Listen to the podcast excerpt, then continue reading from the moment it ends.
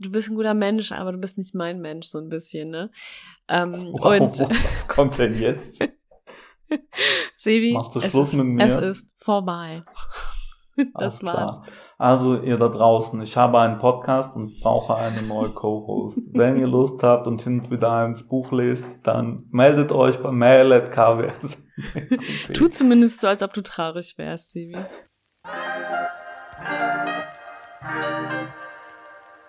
Aus der Hüfte direkt in dein Ohr. Zwei Nerds nehmen dich mit auf die Reise zum Top-Titel. Komm, wir schreiben einen Bestseller von Chris und Sebi.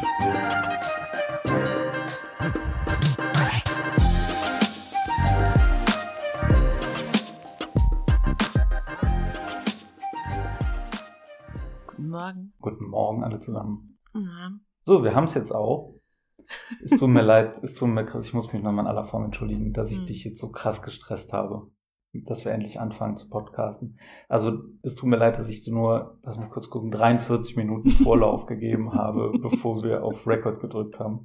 Das ist wirklich nicht nett von mir. Ich war nicht diejenige, die noch duschen wollte. Ja, als Reaktion darauf, dass du gesagt hast, ge- hier, Gähn-Emoji, ich schaff's nicht. Und da habe ich gesagt, okay, bevor ich hier nämlich mit dem ausgestreckten Zeigefinger wieder vor dem Record-Button sitze und einen langen Bart bekomme, Ja. dann nutze ich die Zeit und reinige meinen Körper. Das klingt irgendwie ekelhaft. Wieso denn? Ich weiß nicht. Vor allem klingt es, als ob du so super diszipliniert und Ja, was sagt das über dich? Und ich, ja, Was sagt das über dich? Ich habe ich hab aus Versehen einen Kater, Sibi, und das weißt du auch ganz genau. Aus Versehen, das ich weiß aber ich nicht warum. okay. What happened with your Kater? Ich erzähl's dir. Ich hatte gestern echt einen Kacktag und mein einziger Lichtblick war, dass, Alkohol. ähm, nein, dass ich abends eine Lesung hatte, auf die habe ich mich schon ewig lange gefreut, aber online, ne? Und Charlotte Link hat gelesen, und das war organisiert von Stern Crime. Und genau, du hast diesen Link und ähm, das ging um 8 Uhr los. Ja, gut, ich komme runter. Ich, es war so kurz vor acht. Ich klicke auf diesen Link und dieser Link funktionierte nicht. Und ich war so, also ich war echt übertrieben gefrustet davon. Ich habe aber schon gemerkt, das liegt jetzt nicht an dieser Sache, sondern da hat sich noch was anderes angestaut und das war jetzt so der Tropfen, der das fast zum Überlaufen gebracht hat. Und ich war richtig pisst und genervt und habe dann auch diesen Organisatoren mal eine Mail geschickt, ähm, dass es nicht funktioniert und habe dann aus Frust mir ein Glas Wein reingezogen. Problem ist nur, ich überschätze immer, wie viel Alkohol ich vertrage. Also in meiner Forschung ist es so, ich könnte eigentlich ein, eine Flasche trinken und dann bin ich halt so ein bisschen angetüdelt. In Real Life ist es so, ich trinke ein Glas und denk schon, uh, uh, was ist los hier?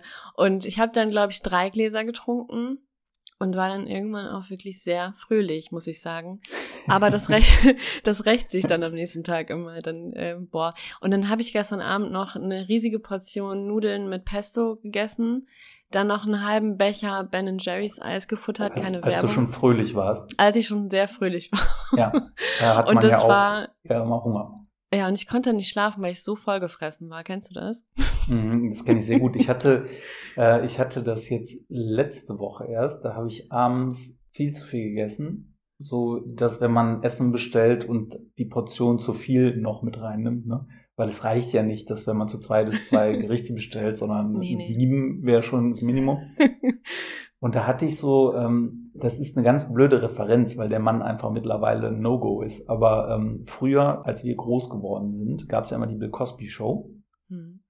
bevor rauskam, was der alles so böse Sachen macht und dass er eigentlich ganz, ganz schlimmer Mann ist. Und es gab immer eine Folge, da hat er sich ganz fettiges Essen vom Schlafengehen reingezogen. Und da hatte er in dieser Folge so einen ganz krass durchgedrehten Albtraum. Und, und wir nennen das hier immer die Bill Cosby Nacht, wenn man die Bill Cosby Nacht hatte. Also wenn man halt so diesen, die ganze Oh ja. Nacht Träume hatte. Und ich hatte so wirre, verrückte Träume einfach von diesem zu viel gefressen. Zum Beispiel, also eine Sache, die ist zum Beispiel hängen geblieben, dass Klaas, äh, Klaas Häufer Umlauf sauer auf mich war, weil Ja. äh, ich der wieder. Tonmann für seinen, äh, für seinen Podcast war, also für Baywatch Berlin. Und ich habe es nicht richtig gepegelt. Und der hat mich die ganze Zeit zur Sau gemacht. Und ich habe halt parallel so gegoogelt nach Weiterbildung zum, zum Tonmann, weil ich halt gemerkt habe, Oh nein. ich kriege das nicht hin. Ja. Das funktioniert nicht. Oder so Klassiker wie Fahrschule. Fahrschule hat mich jahrelang, oder Matheklausur oder sowas. Oder wenn, dass man halt irgendwas machen muss, was aber nicht gelingt. Weißt du, so dieser Klassiker, du musst irgendwie drei Schritte eigentlich nur gehen, aber du kannst es nicht. Das sind so diese Bill Cosby-Träume. Und so eine Nacht hatte ich auch. Und das, äh, glaube ich, sowas ähnliches meinst du auch, ne? Ja, absolut. Also ich, hab da, ich hatte das auch mal auf Knoblauch. Ich reagiere offenbar sehr empfindlich Auf Knoblauch. Hast du das hast Da du geraucht oder gespritzt? auf nee, das habe ich schon auch als Tee getrunken. Ein Knoblauchtee? Nein, ich hatte, wir hatten irgendwie so Garnelen gebraten und da waren irgendwie so, weiß ich nicht, eine ganze Zehe Knoblauch. Also so ein, wie heißt das, so eine ganze Knolle, sag ich mal, drin. Ah, okay. Und das war schon, also da konnte ich die ganze Nacht nicht schlafen und hatte auch so weirde Träume. Und letzte Nacht hatte ich auch so richtig Brand die ganze Zeit. zu fettiges Essen, zu viel Alkohol. Oh, nicht gut, das tut nichts mehr für mich. Und heute Morgen auch wirklich, boah, ich kam überhaupt nicht hoch. Naja, wem erzähle ich das, Simi? Aber ähm, Wie wem erzähle ich das? Was soll das denn heißen? Wem erzähl das ich war einfach nur so eine ja ein Plattitüde, um die Sache abzuschließen. Ja, wem erzähle ich das? Du kennst das ja. Du wachst ja jeden Morgen auf, nachdem du in Knoblauch gebadet hast. äh, nee, ich habe auch, ich habe aber auch aus Versehen einen Kater tatsächlich. Ich wollte nur kurz meine Sache abschließen, weil die Sache ist noch gut ausgegangen für mich, weil ich habe ähm, mich ja beschwert, ne, dass dieser Link nicht funktioniert hat. Und es war wirklich, ich war richtig traurig. Und dann ähm, und dann habe ich äh, später noch eine Mail bekommen, weil offenbar es vielen so ging. Also irgendwas, Ah, okay. die hatten technische Probleme. Und jetzt haben die uns einmal den Stream geschickt, also wir können das nochmal nachschauen. Und äh, es gibt noch ein exklusives QA mit Charlotte Link. Das heißt, demnächst werden wir sie dann nochmal sehen und können dann Fragen stellen. Das fand ich ziemlich cool, weil das geht natürlich bei der Aufzeichnung nicht. Also bei dem Stream gestern Abend hätte man im Chat noch Fragen stellen können und die wurden auch live beantwortet. Das fehlt dann natürlich. Fand ich jetzt mal ganz cool. Und am Ende des Streams, also ich habe dann noch zehn Minuten gesehen, weil sie mir dann irgendwie noch so einen Workaround-Link äh, geschickt hatten, war, also das, ich habe gedacht, boah, das geht ja ganz schön ins Eingemachte da, weil die Charlotte Link, die hat auch wirklich kein Blatt vor den Mund genommen. Ihre ganzen Bücher sind ja auch, oder zum Teil, einige davon sind verfilmt worden vom ZDF.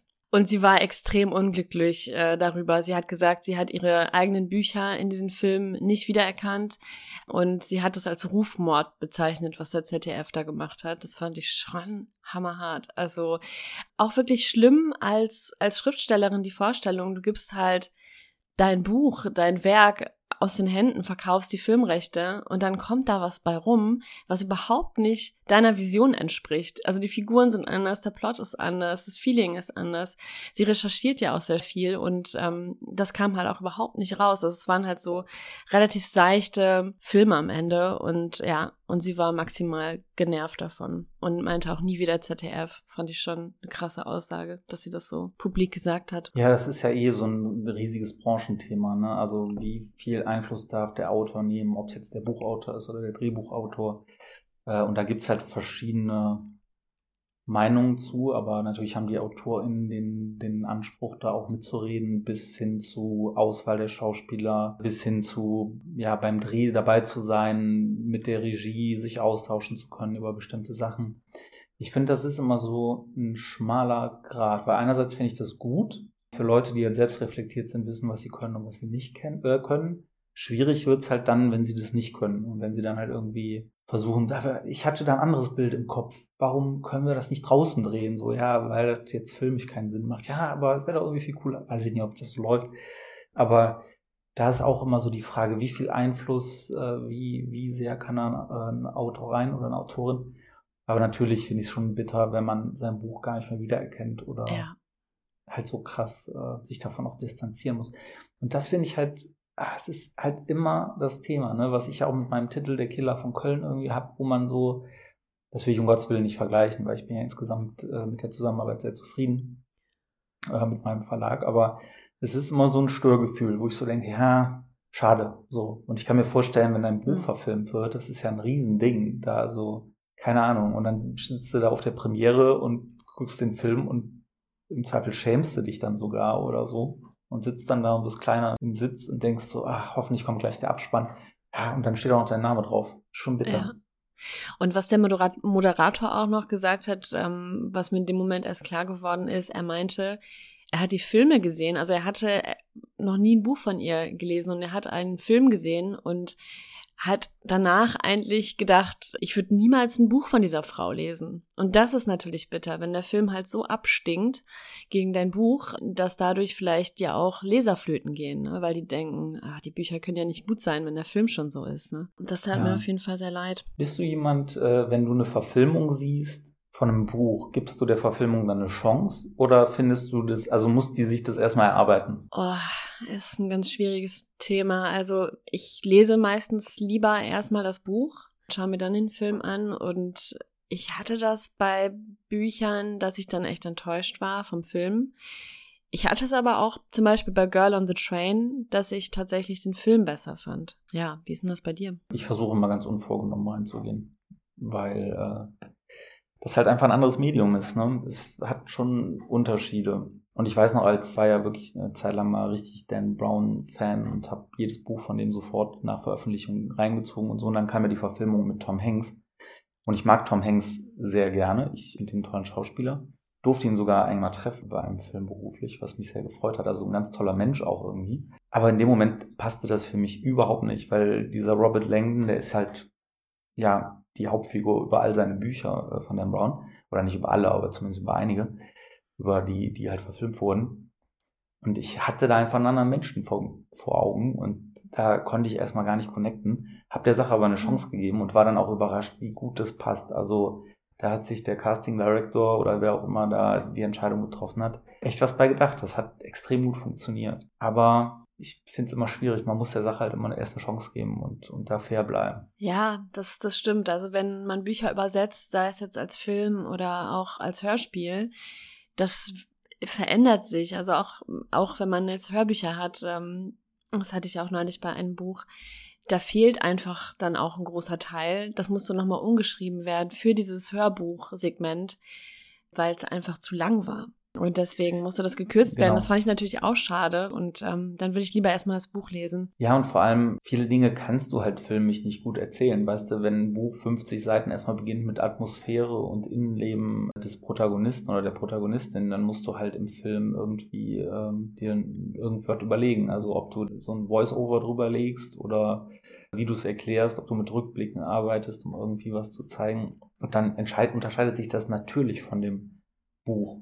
Weil man kann ja keinen Erzähler hinsetzen, der 30 Minuten lang erzählt, wo der Protagonist herkommt, wo er hingeht. Und dabei geht der irgendwie über eine Wiese und pflückt Buben. Also man muss ja irgendwie sich überlegen, dass das halt auch dramaturgisch dann filmisch funktioniert. Und ja, auf jeden Fall spannendes Thema. Wie sind wir da hingekommen? Ich weiß gerade gar nicht. Äh, über Charlotte Link und das, was hm? sie gesagt hat. Ah ja, stimmt. Ja, aber das Thema Figuren finde ich auch spannend, weil das mich jetzt die letzte Woche sehr umgetrieben hat, nachdem wir unsere Folgen aufgenommen haben, und ich diese Schreibprogramme getestet habe, habe ich mich hingesetzt und ich habe die ganze Woche Figurenentwicklung gemacht und habe für mich gemerkt, dass also es gibt ja in diesen Programmen immer diese diese Vorlagen, hatte ich ja erzählt, ne? Also wo du halt quasi wirklich schon so Kästchen hast, wo du nur noch eintragen musst, Charakter, keine Ahnung, Stärken, Schwächen. Und ich habe aber für mich gemerkt, dass es so, boah, jetzt habe ich Kaffee getrunken. Mhm. Was ist das mit diesem Kaffee? Warum kriegt man da so komische Probleme mit den Stimmbändern? Ich trinke jetzt lieber nichts mehr für den Rest der, der Show. Des Lebens. Äh, ich habe gemerkt, das funktioniert für mich nicht, weil es zu sehr mich beschränkt in meinem Kopf. Ich habe dann einfach wirklich ein weißes Word-Doc aufgemacht und ähm, habe wirklich relativ unstrukturiert ähm, erstmal die Namen aufgeschrieben, die ich schon hatte und habe ganz ganz freestyle-mäßig aufgeschrieben, was ich schon über die weiß und und habe quasi so kleine kompakte Zusammenfassungen geschrieben und habe auch gemerkt, wow, ich habe richtig viele Figuren. Das war mir gar nicht klar, dass das Personal so groß ist dieses Mal. Also es waren bestimmt 15 Figuren, die ich da gestaltet habe. Und ähm, im nächsten Schritt habe ich das dann auseinandergedröselt. Also habe ich halt dann den, diese Zusammenfassung genommen und habe dann aufgeschrieben, das ist der Konflikt, das ist das Geheimnis, das ist die Stärke, Schwäche, das ist die mhm. Eigenheit. Und das hat für mich sehr gut funktioniert. Das war, ähm, hat mir sehr geholfen, um ein bisschen Klarheit zu bekommen. Ich habe allerdings auch festgestellt, dass gerade der Charakter noch nicht ganz stringent ist bei manchen Figuren. Also da sind manche Charaktereigenschaften, die nicht, die sich so ein bisschen beißen, würde ich sagen. Ja, heute Morgen habe ich beschlossen, dass ich ähm, da nochmal reingehe in die Charakterisierung. Und ähm, also gerade bei der Hauptfigur, die habe ich, die, da habe ich noch keinen richtigen Pakt dran. Die, die fühle ich noch nicht so richtig. Ich weiß noch nicht so richtig, wie die ist. Und da, ich glaube, da werde ich ein paar Charaktereigenschaften wieder rausnehmen, ähm, weil ich glaube, man kann sowas auch überfrachten. Und dann ist es nicht mehr klar genug. Weißt du, was ich meine? Also wenn du zu viele Charaktereigenschaften jemandem gibst und dann hier noch eine Marotte und da noch ein Spleen und ähm, und dann noch irgendwie eine krasse Vita und so, dann wird's halt manchmal auch too much und du siehst die Person gar nicht mehr. Und ich glaube, ich muss mich da ein bisschen reduzieren, auf wirklich die wesentlichen Sachen, die für mich feststehen. Und dann kann sich das ja auch im Schreibprozess noch entwickeln. Aber das ist gerade so ein bisschen der Status. Das hatten wir, glaube ich, mal vor, keine Ahnung, 30 Folgen oder so, haben wir da mal äh, im Ansatz drüber geredet, weil wir eine Zeit lang ja sehr viel über Figuren geredet haben. Ne? Deswegen glaube ich, sollten wir jetzt auch nicht zu rein, tief reintauchen, weil sonst erzählen wir das gleiche nochmal. Aber ähm, was so ein bisschen das Thema war, dass man sich halt überlegen muss, welche Eigenschaften benötigt. Weil ich bin ja ein großer Fan, darum bin ich sehr froh, dass du es gemacht hast. Du würdest es wahrscheinlich nicht Biografie nennen, weil du ja sagst, du schreibst auf keinen Fall Biografie. Korrekt? auf keinen Fall. Das ist ein Steckbrief. So, aber ja. nennen wir es jetzt einfach mal Biografie oder Steckbriefe. Dass man sich halt, wenn man die geschrieben hat, nochmal kurz überlegt, was davon ist relevant für meine Geschichte. Und das halt nochmal so runterzudampfen. Weil wenn man halt so, eine, so einen Steckbrief, eine Vita, wie man es auch mal nennen will, schreibt von einem Menschen, dann orientiert man sich an dem realen Menschen und dann ist es halt schon interessant zu wissen, wie steht der zu seinen Eltern, wie ist der groß geworden, wo ist der, wo hat der gelebt oder sonst irgendwas. Und das kann ja auch in der Vita drinstehen bleiben oder auch Eigenschaften. Aber vielleicht die Sachen rauszuwerfen oder zumindest die Sachen zu markieren, die relevant für dein Buch sind. Weil bei aller Vielfalt, die so eine Figur braucht, kann einen das halt auch komplett behindern, wenn man die ganze Zeit so Eigenschaften gegeneinander abwägt. Weißt du, wie ich meine? Wo ich gerade bei meiner Hauptfigur aber echt Probleme habe, ist, dass man sie, also dass ich sie halt wirklich fühle. Also dass ich auch mit ihr mitgehe, dass ich mit ihr mitleide und äh, will, dass sie siegt, will, dass sie gewinnt da bin ich noch nicht. Also mein Ziel ist ja, ähm, eine Empathie zu erzeugen, eine Sympathie mit ihr auch. Ich möchte schon auch eine sympathische Heldin haben mit der sich der Leser, die Leserin identifizieren kann und im besten Fall so eine Immersion stattfindet. Also dass, dass man beim Lesen wirklich so in die Geschichte reingesogen wird und ähm, ja, und das ist noch nicht da, also man kann dann natürlich auch noch ein paar Krücken so zur Hilfe nehmen, wenn man jetzt eine Figur hat, die eher schüchtern ist oder so. Dann kann man ja auch zeigen, was für ein gutes Herz die hat, zum Beispiel, indem sie sich kümmert um andere, dieses Save the Cat Phänomen so ein bisschen vielleicht. Ich habe gerade Sex the Cat verstanden. äh, wo, wenn ich kurz unterbrechen darf, wenn ich kurz unterbrechen darf. Wie hast du die geschrieben, die Steckbriefe? Ist das äh, Fließtext? Hast du Stichpunkte aufgeschrieben? Ja, nee, erst war es ein Fließtext, aber wirklich so in die Tüte gesprochen, keine schönen Formulierungen oder so. Und dann habe ich aus diesem Fließtext einen Steckbrief gemacht. Aus, in welch, aus welcher Perspektive geschrieben? Äh, dritte Person. Dann schreib mal aus der Ego-Perspektive. Weil dadurch kriegst du die Empathie. Weil so habe ich das tatsächlich auch gemacht. Ich habe auch mit der dritten mhm. Person mhm. damals angefangen und hatte genau das gleiche Problem. Ich kam irgendwie nicht, wurde nicht so richtig warm. Und dann habe ich angefangen, aber für jeden, nicht nur für den Protagonisten, also auch für Nebenrollen zu schreiben, ey, ich bin der Konstantin und ich komme aus, keine Ahnung, ich komme aus dem Saarland und bin, äh, als ich klein war, irgendwie mussten wir ins Rheinland ziehen und das war nicht so einfach für mich, weil ich meine Freunde aufgeben musste. Habe aber irgendwie so einen Gerechtigkeitssinn entwickelt über meine Kindheit und habe dann überlegt, dass ich zur Polizei gehen will. Und dann hat es sich in meinem Studium ergeben, dass ich da irgendwie die Chance hatte, ins Kommissariat zu kommen. Währenddessen habe ich meine Freundin kennengelernt. Mittlerweile haben wir drei Kinder. So, mhm. und wenn man das halt aufschreibt, dann bist du halt so nah bei der Person. Das ist dann was anderes als äh, äh, der Konstantin ist äh, Kommissar, wurde geboren in und ist dann und dann mit seinen Eltern umgezogen, sondern wenn du es aus der Ego-Perspektive erzählst, dann bist du total tief drin. Und wenn du das halt bei jeder Figur machst, jetzt vielleicht nicht bei, bei der Kassiererin im Café äh, in, in einer Szene oder so, aber bei jeder Figur, die relevant ist, dann kann man darauf, oder konnte ich zumindest, äh, ich kann ja nur von mir reden, darauf auch jedes Mal zurückgreifen, wenn diese Person in Erscheinung getreten ist und ich im, im, in dem Kapitel einfach nicht Zugang gefunden habe. Dann habe ich mir das nochmal kurz durchgelesen und dann habe ich den wieder gefühlt und konnte das umsetzen. Ja, super Tipp. Was ich auch gemacht habe, was vielleicht auch ein ganz guter Tipp ist, ist, ähm, dass ich mir immer überlege, wie sprechen die Figuren? Also wie, ähm, wenn ich mich jetzt mit der Figur unterhalten würde, welche Wörter benutzt sie, welche nicht, ähm, drückt sie sich eher gewählt aus, ist sie ein impulsiver Typ ähm, oder zurückhaltend, sehr schüchtern, sehr ja vorsichtig. Äh, man kann dann sich auch vorstellen, dass man die Figur zum Beispiel mal in so eine Situation wirft, an der Supermarktkasse, super lange Schlange, zweite Kasse wird nicht geöffnet. Wie reagiert die Person, wenn die da jetzt in der Schlange steht? Das ist jetzt eine totale Alltagssituation versus irgendeine Extremsituation. Und das mal so ein bisschen gegeneinander zu halten und mal so ein Gefühl dafür zu entwickeln, ähm, wie die Figur tickt und dann auch zu merken, wie unterschiedlich die, ähm, die einzelnen Figuren handeln, weil ja, ich habe auch wirklich festgestellt, dass es super wichtig für mich ist, das vorher einmal zu merken und ein Gefühl für zu bekommen, weil ich das sonst in der Überarbeitung nachschärfen muss, dass die Figuren sich auch immer authentisch verhalten. Ich finde das so mega spannend, weil wir haben über das Thema schon ein paar Mal gesprochen. Mhm. Und du hast immer gesagt, du willst auf keinen Fall ja. Biografien schreiben, weil du willst anfangen zu schreiben, du willst gar nicht so viel drüber nachdenken, du willst sie beim Schreiben kennenlernen. Und jetzt überlegst du schon, wie die reagieren, wenn wir Aldi die Kasse 2 zumacht. Das finde ich schon, äh, ich also ich finde das erstmal gut, weil ich finde, das hilft total, sich solche Gedanken vorab zu machen.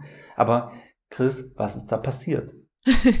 ich weiß auch nicht so genau. Also ich habe wirklich ganz grob diese Skizzen gemacht, fast so ein bisschen trotzig, dass ich dachte, ja gut, dann mache ich das jetzt halt. Wenn der Sebi das scheiß sagt. Sebi, der mal mit seiner Kacke, scheiß Drecksbiografie, der blöde Idiot. Ja, war erst so eine A4-Seite und jetzt sind das zehn A4-Seiten geworden. Also ich habe das dann gestreckt und. Aber für alle ähm, Charakter oder für? Für die eine. Okay. Für die eine habe ich jetzt zehn. Nein, für alle zusammen. Ähm, ja, du, du bist crazy, deswegen frage ich lieber nochmal. das ist crazy girl. Also ich habe jetzt das erste Buch fertig. Das geht um die Protagonistin und ihr Leben. 300 ja. oh, Seiten. Sebi, weißt du, was ich, ähm, was passiert ist auch? Also ich habe äh, auch für jede Figur, jede Figur hat auch einen, einen, eigenen Konflikt, was ich extrem wichtig finde. Ne? Also dass jede Figur auch ein Bedürfnis, ein Ziel hat oder ein Problem und oder ein Problem. Und und das hat so Spaß gemacht, das auch zu verweben und, und auch zu merken, wow, die erwachen gerade echt zum Leben und das fühlt sich an, als ob es diesen Ort, den ich da erschaffen habe, wirklich gibt und diese Menschen, dass die da wirklich auch äh, arbeiten und leben. Es war so richtig cool. Was aber passiert ist, ist, dass ich so viel Backstory habe und so viel Konflikt, dass ich theoretisch die Antagonisten rausstreichen und einen Roman schreiben könnte. Also das war so nicht geplant. Das äh, wird auch ein Thriller werden. Okay, jetzt muss ich mich mal. Aber outen. theoretisch. Ich, ja. ich habe eine Frage. Hm. Hä? Warum ein Roman ist da auch, wenn ein Antagonist dabei ist, oder ist es dann kein Roman? Ja, gut, dann ist es. Äh, also ich rede jetzt ja von Thriller, ne? Also ich, also mein Plot ist ja eigentlich ein Thriller und ich habe aber gemerkt, ich kann einfach die Antagonisten rausstreichen, die Antagonistin. Und zack, ist es ein Roman. Also dann geht's eigentlich wirklich nur noch um die Figuren, um deren Leben, um, um Liebe. Achso, du um, hast die Abgrenzung Thriller oder Roman. Ja, genau. Also es geht nicht darum, irgendwie einen Fall zu lösen Roman, oder? oder? ja, das ist ein Spannungsroman, ne? Also was ich meine ist, äh, dass es einfach wirklich eine Geschichte ist, dass es um die Leben dieser Personen geht, dieser Figuren und das ähm, und dass ich zeige, wie die ihre Probleme lösen und nicht so sehr, da ist ein da ist ein Fall, da gibt's eine Leiche, da ist also weißt du dieses klassische ähm, Crime Business. Aber dann ist der Antagonist ja die Situation, oder nicht? Ja, stimmt. Ja. Genau. Also das hatten wir, haben wir ja gelernt, als wir in Hamburg waren, auf Plattenfahren. Und da hat der äh, Kollege, äh, der Kollege nette Mann, ich kann mir keinen Namen merken, der Kollege nette Mann im Drehbuchseminar uns gesagt, dass wir immer einen Antagonisten brauchen und wenn es keine Person ist, dann kann das ein Kollektiv sein, was ich auch mega spannend fand. Ja, fand ich auch mega. Ähm, da so, äh, keine Ahnung, wenn, gibt's ja immer wieder so Geschichten, wenn einer äh, der Protagonist in irgendeinem so Dorf lebt. Das ist ja vor allem so diese Dorfgeschichten, das spricht mich ja total an. Ich bin ja auch vom Dorf, mhm. wo es immer darum geht, ging, äh, was denkt der Nachbar und so. Und äh, sowas halt als Konflikt zu nehmen. Oder eben, wenn man das nicht hat, äh, eben auch die Situation der Antagonist sein kann. Äh, und das fand ich auch sehr spannend. Äh, und das klingt so ein bisschen bei dir so, weil wenn es gar keinen Antagonist gibt, mit wem hadert der dann? Also der Konflikt, der muss ja auch irgendwie Ja gut, die haben, die haben ja auch so zwischenmenschliche Konflikte. Das ist ja so ein bisschen die Side Story eigentlich. Aber die ist jetzt so groß geworden, dass ich die auch eigentlich so erzählen könnte, ohne dass da jetzt noch ein Bösewicht im Hintergrund sein Unwesen treibt. Das meine ich damit. Ja, nee, das kann ich total nachvollziehen, weil ich kenne ja dein erstes Buch, zumindest in Auszügen. Und ich hatte ehrlicherweise bei dir auch mal irgendwann am Anfang den Impuls, dass ich dachte, warum muss da jetzt ein Antagonist sein, weil die Figuren, wie du sagst, schon so viele Konflikte untereinander hatten und Familienverwebungen und so, äh, dass ich irgendwie da schon dachte, daraus könnte man eigentlich schon eine Geschichte machen. Aber dann wärst du halt nicht mehr im Genre des Krimis gewesen oder des Thrillers. Ja.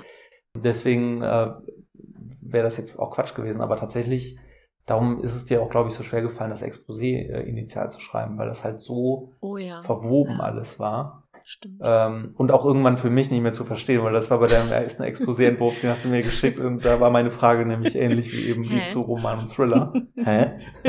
wer ist, wer ist der Mann und warum ist der da an dem Exposé und was macht die Frau denn?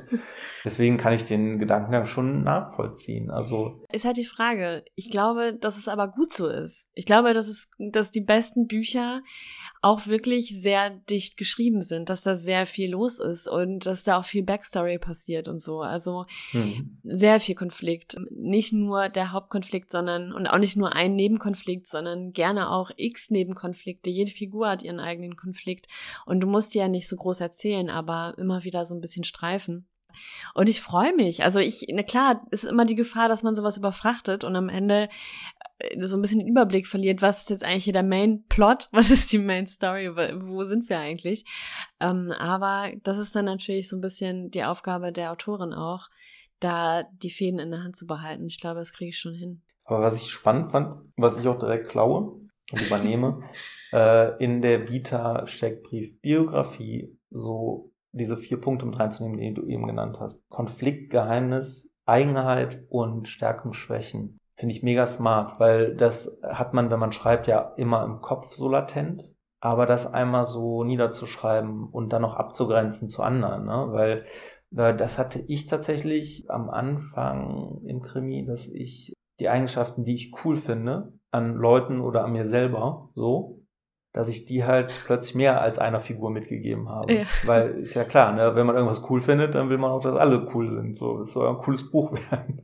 dann äh, musste ich das auch erstmal wieder so zurückrudern und dann halt überlegen, nee, es macht überhaupt keinen Sinn, weil die müssen unterschiedlich sein, die müssen unterschiedliche Eigenheiten haben, müssen unterschiedliche Konflikte haben. Und dann hat es angefangen, wirklich rund zu werden. Aber auf die Idee, sowas mal hinzuschreiben äh, in der Biografie bin ich noch nicht. Insofern finde ich das eine sehr schöne Idee.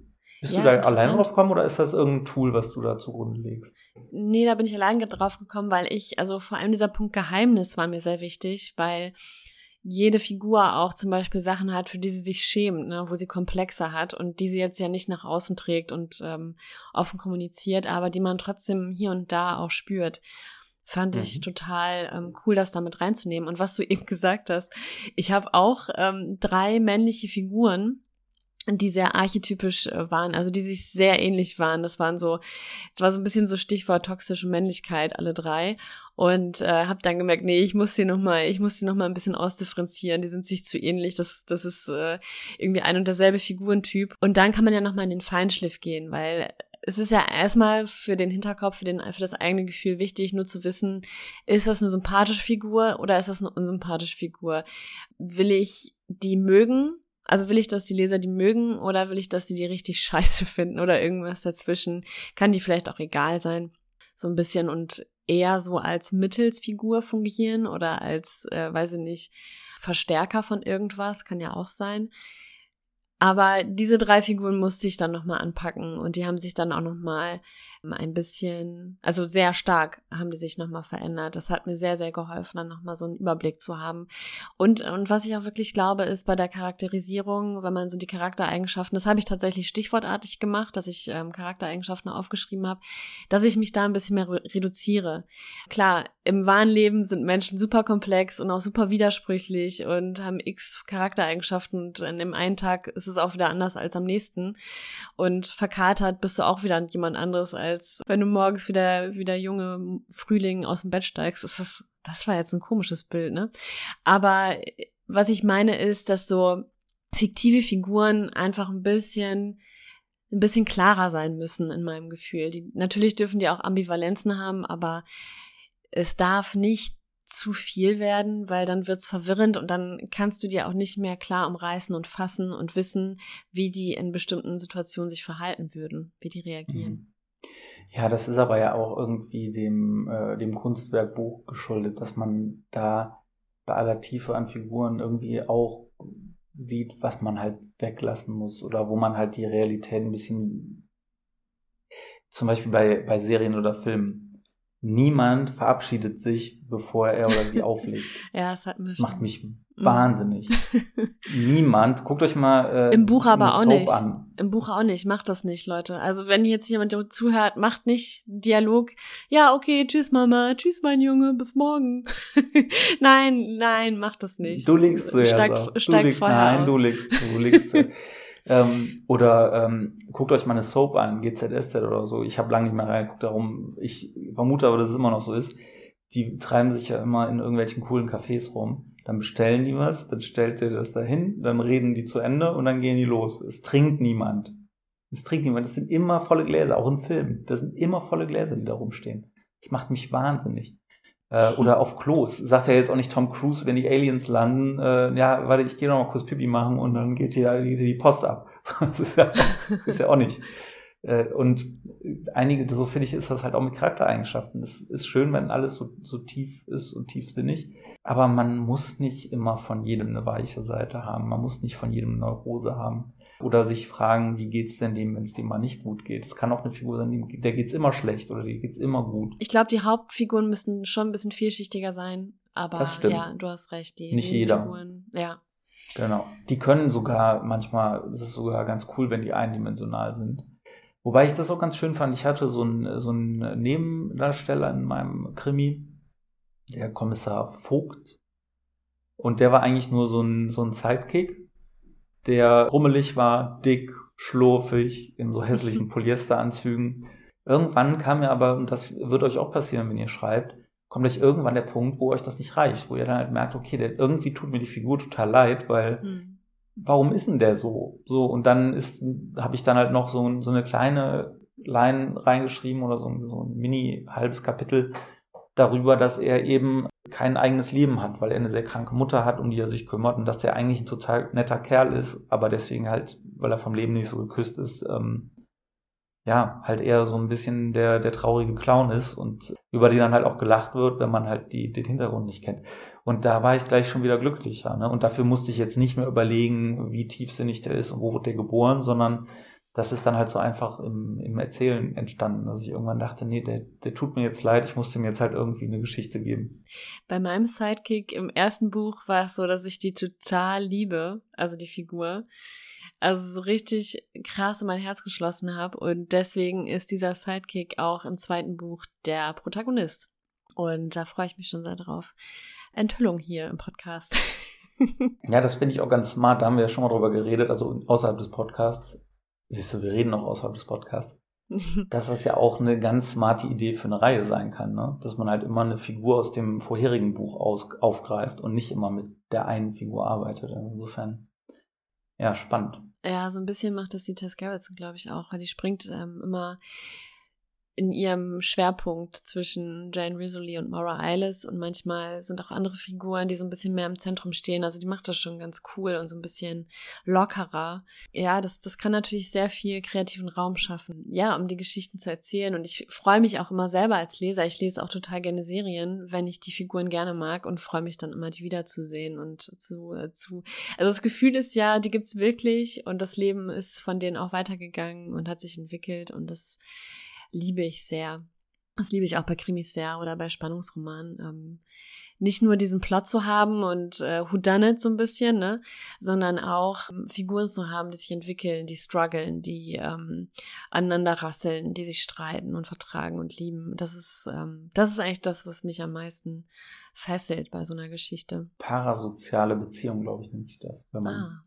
hm. wenn man äh, auf, wenn man Figuren, fiktive Figuren für wahr hält. Übrigens, Sebi, ich muss dir nochmal Props geben an dieser Stelle für, danke, für deine, danke, für deine Abfuhr. für deine Abfuhr in der letzten Folge.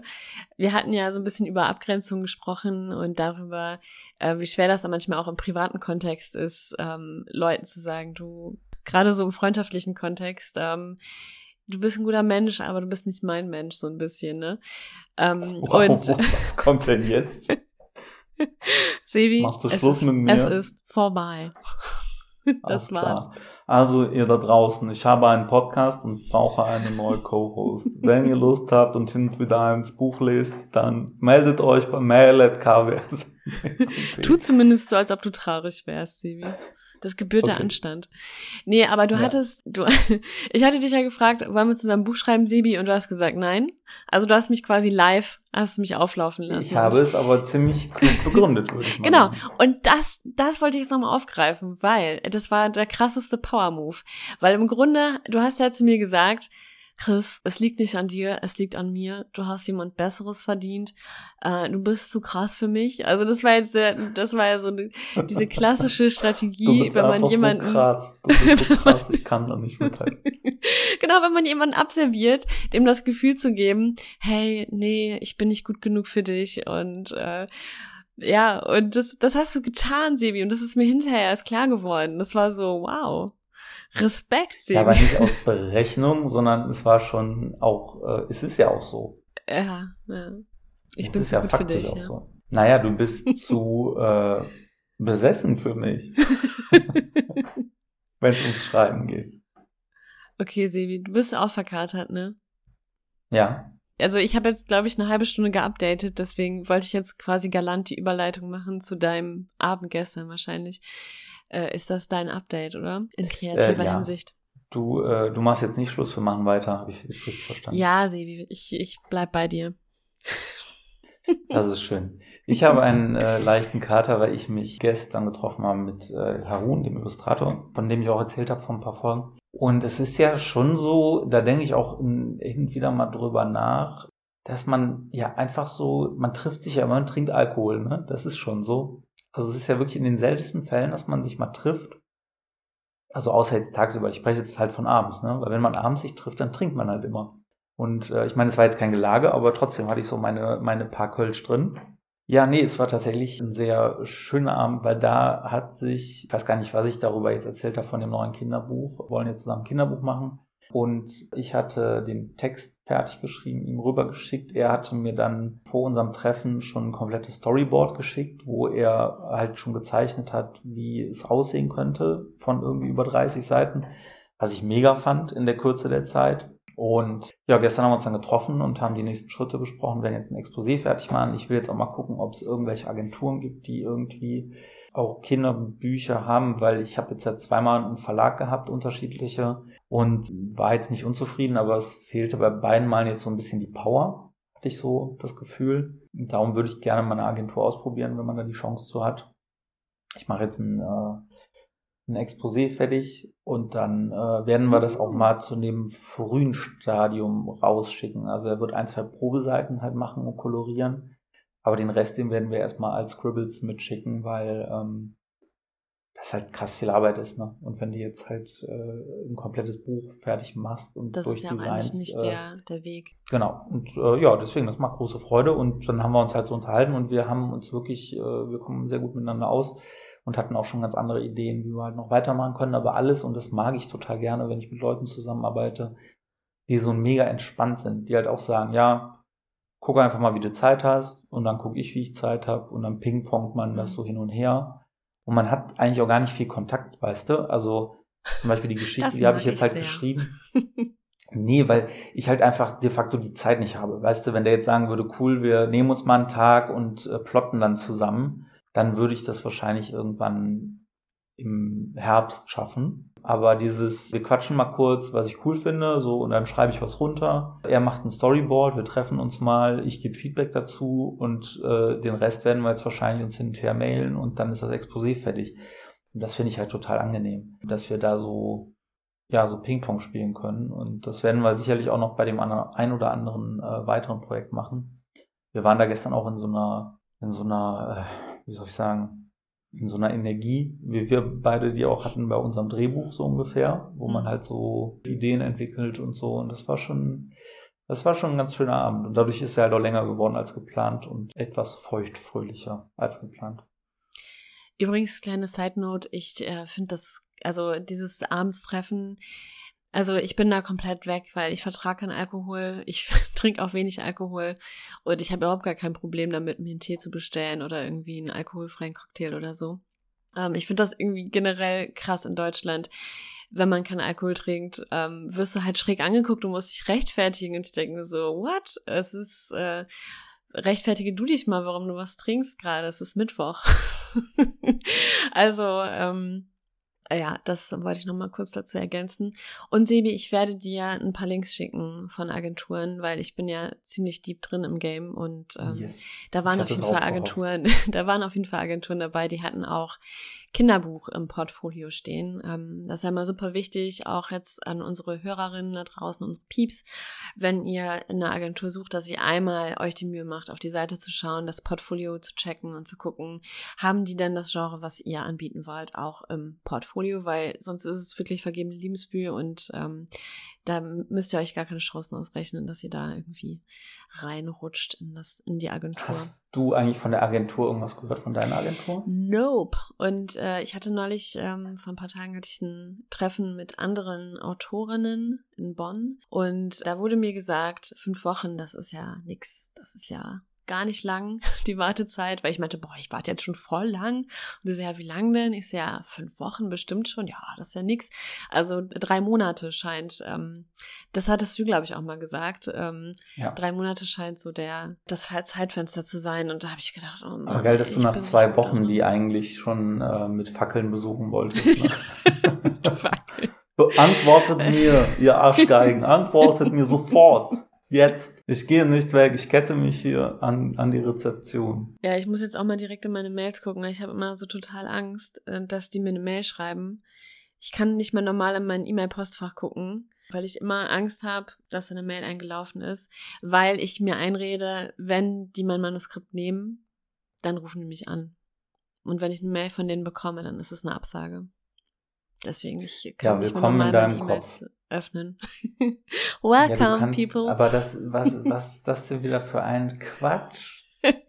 Warum? Sorry. Nein, ich, ich habe mich empathisch in eine Agentin reingefühlt und habe gedacht, wenn ich das wäre, ich würde die Person ja anrufen. Das ist ja eine riesen Nachricht. Dann würde ich das ja nicht per Mail nee, machen. Nee, nee, nee, nee. Das ist deren Daily Business. Für dich ist das eine riesen Nachricht. Also ich glaube, für die ist das, das auch eine vorgefertigte, für die ist, für, wahrscheinlich ist das eine vorgefertigte Mail, wo im Zweifel noch vergessen wurde, dein Name einzutragen. Liebe Name des, der Autorin. Nein, ich will das jetzt gar nicht oh. kleinreden. Ich will dir nur so ein bisschen deinen Druck nehmen, weil ganz ehrlich, also erstmal, das dauert jetzt noch drei Monate. Du kannst ja jetzt nicht zwei Monate lang jetzt noch wie so ein äh, Kaninchen vor der Schlange auf dein Postfach gucken. Und wenn die dir eine Mail schreiben, bitte lösch sie nicht sofort, sondern lies sie mal. Vielleicht mailen sie dir auch einfach nur. Ja, oh Gott, ja, das könnte passieren in so einem Schockmoment. Nein, es ist vorbei. Genau. Und alle Bücher löschen auf deiner, direkt die Festplatte formatieren und in, ins Aquarium ja. werfen. Also, Nein, es kann gut sein, mal. dass es nochmal fünf Wochen dauert. Das scheint das ja. Zeitfenster zu sein. Und normal. Sebi, sollen wir eigentlich jetzt noch plotten oder macht das keinen Sinn? Weil wir haben jetzt, jetzt schon nee. 47 Minuten voll. Weil du hattest die schöne Fall. Idee, dass wir mal live plotten. Und ich finde das eigentlich ja. auch mega cool. Ich weiß nicht, was mich erwartet, wie es funktioniert, aber ich, ich bin open to do it und ähm, äh, Ja, lass mal es nächste Woche machen. Wir sind jetzt beide verkatert. Wir haben jetzt schon dreiviertel Stunde gelabert. Äh, ja. Jetzt in zehn Minuten kriegen wir es ja auch nicht hin. Nee, das lassen wir uns mal einfallen. Aber ich habe noch etwas aus unserer wunderschönen Kategorie. Flex it like a boomer. Genau. Ich habe den Namen vergessen. Flex it like a boomer. Okay, ich habe heute ein Thema äh, mitgebracht, was ich ganz schön finde, weil es ist ein ähnlicher, ein ähnliches Wort oder Wortstamm, der verwendet wird, aber es sind zwei unterschiedliche Bedeutungen. Das eine ist ein sehr altdeutsches Wort, das andere ist ein Jugendwort. Und ich möchte wissen, ob du weißt, was es heißt. Mhm. Also wir haben einmal das Wort Lauch. Lauch. Mhm. Wie? L-A-U-C-H. Ja, wie das Gemüse. Äh, aber das ist ein altes Wort. Was noch eine andere Bedeutung hat, oder? Das ist tatsächlich das Jugendwort. Das ist das Jugendwort, ja, das ist halt so, so ein dünner Typ, oder? Also jemand, der jetzt Genau. nicht so das Gegenteil von so einem Pumper halt. Ja, das stimmt. Das ist ein, äh, ein dünner, hochgewachsener Typ. Äh, mittlerweile wird es aber auch eher als Schimpfwort so generell verwendet. Ja, das ist so ein bisschen bin wie Digi, da. weißt du? Weil Digi wurde ja auch immer, oder Digger, das war ja irgendwann mal nur so im Norden, da wo du wegkommst. Und mittlerweile sagen das ja auch alle. Weißt du? Echt, sagen, wird das dann noch gesagt? Ist das nicht zehn Jahre her? Ja, ist so, Oder aber, eher 20. Äh, ja, ja, aber das mittlerweile ist äh, Digi ist sehr stark Digi, verbreitet. okay. Ich werde ganz oft Ja. Digi genannt. Okay, von Dann deinen denke ich immer, kommst du aus was? Hamburg? Ach, Nein, nicht von denen. Dafür, die, nee, die sind schon zu jung dafür, glaube ich. Naja, okay. Aber Lauch. Äh, Was ich aber ganz, ganz spannend fand, war dann das Wort die durchlaucht. Die durchlaucht. Hä, wie? Die ist das Pronomen oder was? Oder der Ja. Die durchlaucht. Ja, irgendwas Das ist Adliges, jetzt das altdeutsche irgendwas. Ja, durchlaucht. Euer durchlaucht ist ja jemand, der auf jeden Fall irgendwelche adligen Wurzeln hat, oder? Genau, weil es hat mit Lauch nichts zu tun. Wer hätte das gedacht? Äh, sondern äh, es ist aus einem altdeutschen Wort und heißt durchleuchtet. Ah, ach, weil durchleuchtet. die Adligen okay. natürlich besonders dastanden und äh, besonders von oben durchleuchtet sind und deswegen ist es die durchlaucht. Ich finde aber auch die als Artikel völlig daneben. Ich muss Die das auch dreimal nachgucken. ja. Es ist die durchlaucht. Ja. Ja. was hattest du denn genommen? Das oder was? Der? Der, Der der, durchlaucht. durchlaucht wahrscheinlich, ja. Den durchlaucht. Okay. Und dann gibt es nämlich auch noch die Steigerung und das ist dann die durchlauchigste. Echt, das gibt es. So, das gibt Aber es, ja. so hat man im Mittelalter dann Leute angesprochen, oder wie? Genau. Euer Und durchlauchigste. nachdem ich dir letztes Mal einen Korb gegeben habe, muss ich jetzt nochmal sagen, für mich bist du die durchlauchigste Podcast-Partnerin. Und ich Oh. freue mich, dass wir weitermachen. Wir schließen die Kategorie kurz. Flex it like a boomer. Und dann sind wir heute auch eigentlich schon fast durch. Oder hast du noch ein Thema mitgebracht? Nee, ist gut, dass du es nochmal sagst, weil es mir, weil es mir aufgefallen ist, dass ich sehr häufig dich so lobe und so sage, wie gern ich dich mag und dann meistens so auf der anderen Seite so Schweigen herrscht und du dann einfach im Text weitermachst und so ein bisschen der Eindruck entstehen könnte, dass das hier eine sehr einseitige Nummer ist. Ist das so? ja, so ein bisschen manchmal schon. Und dann weine ich auch abends Okay. und Muss ich ja, dir mehr Aufmerksamkeit beruhigen. schenken? Nein, alles gut. Mir ist es nur mal also aufgefallen, dass es auch ein bisschen ähm, desperate von meiner Seite aus wirkt. Vor allem, wenn man halt nie eine Antwort bekommt oder so eine so eine Reaktion. ich liebe Ich dich. auch. Ich Ähm, dich auch. Ja, und schließen möchte ich mit einem Zitat von Kafka, Ah. ähm, was mich krass berührt hat letzte Woche. Ein Buch muss die Axt sein für das gefrorene Meer in uns. Boah, das hat mich richtig fertig gemacht. Aber es ist so. Ein Buch muss die Das Axt ist so geil. Also, du musst das Zitat mal wirken lassen, weißt du? Also, hier ist das Zitat des Buch muss die Axt sein für, das hat mich voll gedroppt, ey, wisst ihr, das ist so krass, ey, merkt ihr es auch in eurer Seele. Kannst du bitte das, kannst du das Zitat bitte einmal kurz vorlesen und wirken lassen? Ich hab's nämlich noch nicht verstanden. Ein Buch muss die Axt sein für das gefrorene Meer in uns. Schön. Ja, schlag die Leute kaputt mit deinem Buch. Möchtest du da irgendwie eine Einordnung zu machen? Noch schöne Grüße an, an Kafka ausrichten? Nein, oder? aber es ist, aber es ist wirklich so. Ich meine, um, um heute wirklich noch Menschen emotional zu berühren, musst du halt schon wirklich die Axt rausholen. Es ist, ähm, es ist einfach viel stumpfer und ja, und es ist auch wirklich schwierig, Menschen emotional zu berühren. Deswegen, das passt schon sehr gut. Ja. Kennst du noch Captain Planet? Apropos Held der Kafka. Erde, das war so eine Serie. Nee, Captain Planet sagt mir nichts. Da zeigt sich wieder unsere, unsere Verortung. Du kommst mit Kafka und ich komme mit Captain Planet, Held der Erde. Das war äh, ein Superheld, eine Superheldenserie. Und da waren nämlich so vier oder fünf Kinder, mit die ihm geholfen haben, die Welt zu retten und gegen Umweltsünden und so. Eigentlich schon sehr fortschrittlich für die Wow, damalige Zeit, wenn ja. ich so drüber nachdenke. Und da war nämlich auch äh, ein kleines indisches Mädchen slash Junge, divers, keine Ahnung. Also es war auf jeden Fall, man wusste nie so richtig, bist du ein Mädchen oder bist du ein Junge? Und alle anderen hatten halt so geile Sachen, so Feuer und Erde und Wasser und die konnten dann so krasse Sachen machen. Und äh, der hatte halt Liebe. Oh. Und der ist dann immer rumgelaufen und hat mit Liebe die Welt gerettet. Ey, ganz ehrlich, das ist die einzige Superpower, die du brauchst. Du brauchst kein Feuer, Wasser, Eis. Liebe. Ja, Spread the word. sieht schon cool people. aus, aber ja. Liebe. Wir senden euch Liebe. Und damit enden wir jetzt, bevor wir gleich hier noch anfangen zu weinen und um den Baum zu tanzen. Ja. Tschüss, bis nächste Woche. Ciao. Tschüss.